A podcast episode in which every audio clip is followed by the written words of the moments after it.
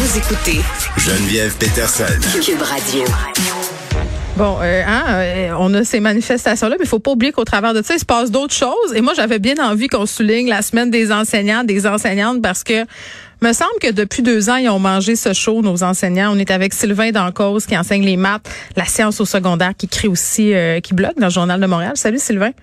Bonjour Geneviève. Bon, avant de parler euh, de cette semaine thématique, euh, moi, moi je, je, te poser des questions sur la fin d'étape, ça s'en vient. Moi, je, euh, écoute, le premier bulletin est supposé être livré dans ma boîte. Je sais quand, c'est 11 février? C'est comme bientôt, là.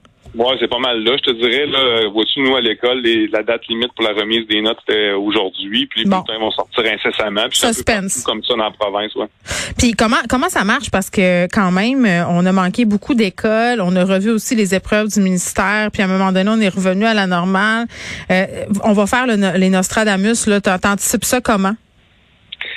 Ben, je te dirais que, comme plusieurs de mes collègues, là, euh, ce qu'on constate en général, Mm. là, c'est sûr que je vais généraliser, là, mais les élèves forts s'en sortent toujours assez bien. Ouais. Euh, l'école à distance, l'effet COVID s'est fait plus ou moins sentir dans leur cas pour plusieurs raisons. Mm. Euh, pour ce qui est des élèves qui sont un peu plus fragiles, qui étaient limite un peu, je te dirais, euh, qui éprouvent des difficultés, euh, ben à ce moment-là, Mm. je trouve que l'écart est plus grand qu'il était. là. Moi, je trouve qu'en bon français, le gap entre les deux s'est agrandi. Ben c'est vrai parce que mettons moi je suis un élève puis j'ai pas de misère, j'ai une moyenne de 90 même si je baisse de 2 3 points. Je veux dire c'est pas la fin du monde, on s'entend Sylvain là, je veux dire chez nous, j'ai ce qu'il faut, mes parents j'imagine suivent mon affaire, j'ai du matériel informatique. Pour les gens qui passent toujours sa fesse ou qui ont pas mes privilèges, là ça peut devenir vraiment vraiment pas pas dangereux. Mais je veux dire ça les place dans une situation de risque par rapport à la réussite scolaire ces jeunes là. Oui, ben tout à fait. Tu as, tout l'aspect familial que tu viens Ben, de mentionner qui a, qui a un impact, c'est sûr, au niveau du suivi. Euh, tu as le fait aussi de, de l'estime de soi, la confiance en soi. Euh, les élèves. Ben, la motivation, Sylvain, je veux dire, tantôt, je lisais un article, là, la, la consommation d'antidépresseurs chez les jeunes qui est à la hausse. Euh, tu sais, je veux dire, euh, tout ça est lié, là, j'imagine. Ben, la motivation, oui. Là, Euh, en fait, tu m'enlèves les mots de la bouche. C'est Excuse-moi, le- excuse-moi. Ben, y a pas, y a pas de problème, y a pas de problème. Euh, mais tu as, tout à fait raison. Là, la motivation, c'est ça aussi qui est, qui est le gros facteur, je te dirais.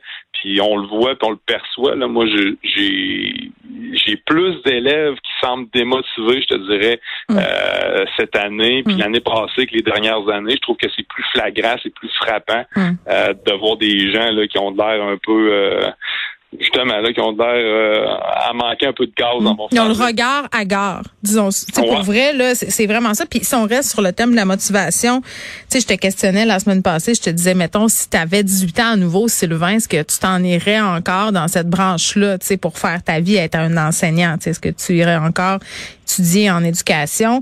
C'est la 28e édition de la semaine des enseignantes, des enseignants, jusqu'au 12 février. Euh, essayons de faire le point sur le métier euh, d'enseignant et sur euh, hein, la motivation des jeunes étudiants à se lancer là-dedans. On sait que le ministre cherche à attirer du monde. Il nous reste trois minutes. On réglera pas le sort du monde, là, mais quand même. Non, ben c'est sûr, mais tu sais, je repensais à ta question. Je pense que c'est la semaine passée que tu me posais cette question-là. Mhm. Euh, puis il y a quelque chose qui a comme changé dans le système scolaire, là, quelque part entre 2000 et 2010, puis c'est multifactoriel, je te dirais. Ouais. Euh, la job est plus dure qu'elle été, en- je te dirais, si je retourne en 2000 à peu près, là, puis que je compare avec aujourd'hui de façon la, le plus objective possible, la, la, la job est plus dure pour plusieurs raisons. Euh, les Pourquoi? programmes particuliers, ben, les programmes particuliers se sont multipliés euh, au public pour concurrencer le privé. Euh, J'avais des classes, euh, moi avancées, qui étaient beaucoup plus euh, mélangées, puis ça faisait que c'était peut-être plus facile d'enseigner à ces groupes-là en général. Maintenant, avec la multiplication des programmes particuliers, bon, ça a certains effets bénéfiques peut-être sur la motivation, puis ça serait à voir puis à vérifier. Mais par rapport au, au groupe, ben ça a créé des groupes un peu, euh, je te dirais, pas faciles à gérer. Avec Il y a des faibles de puis il y a des forts. C'est ça que tu me dis. Ben, c'est sûr que les programmes particuliers, il y en a plusieurs qui sont assez élitistes, je te dirais. Là. Ouais. Euh, élitistes sur le portefeuille des parents ou par rapport aux résultats scolaires. T'as-tu remarqué comment en- on est sur le break quand on parle de ça? C'est comme si on, on, hein, on marche un peu sur des œufs. Ouais, mais c'est sûr que quand tu enseignes euh, dans une classe de régulier, puis que les classes de régulier ont été vidées de plusieurs éléments pour ces programmes particuliers-là, ben comme mm. prof, toi, tu te ramasses avec cette clientèle-là. Mm. Ah, puis en même temps, puis je m'excuse de t'interrompre, puis on a ça, puis en même temps, on a intégré plusieurs euh, élèves euh, qui avant étaient entre guillemets au cheminement particulier, puis c'est super correct.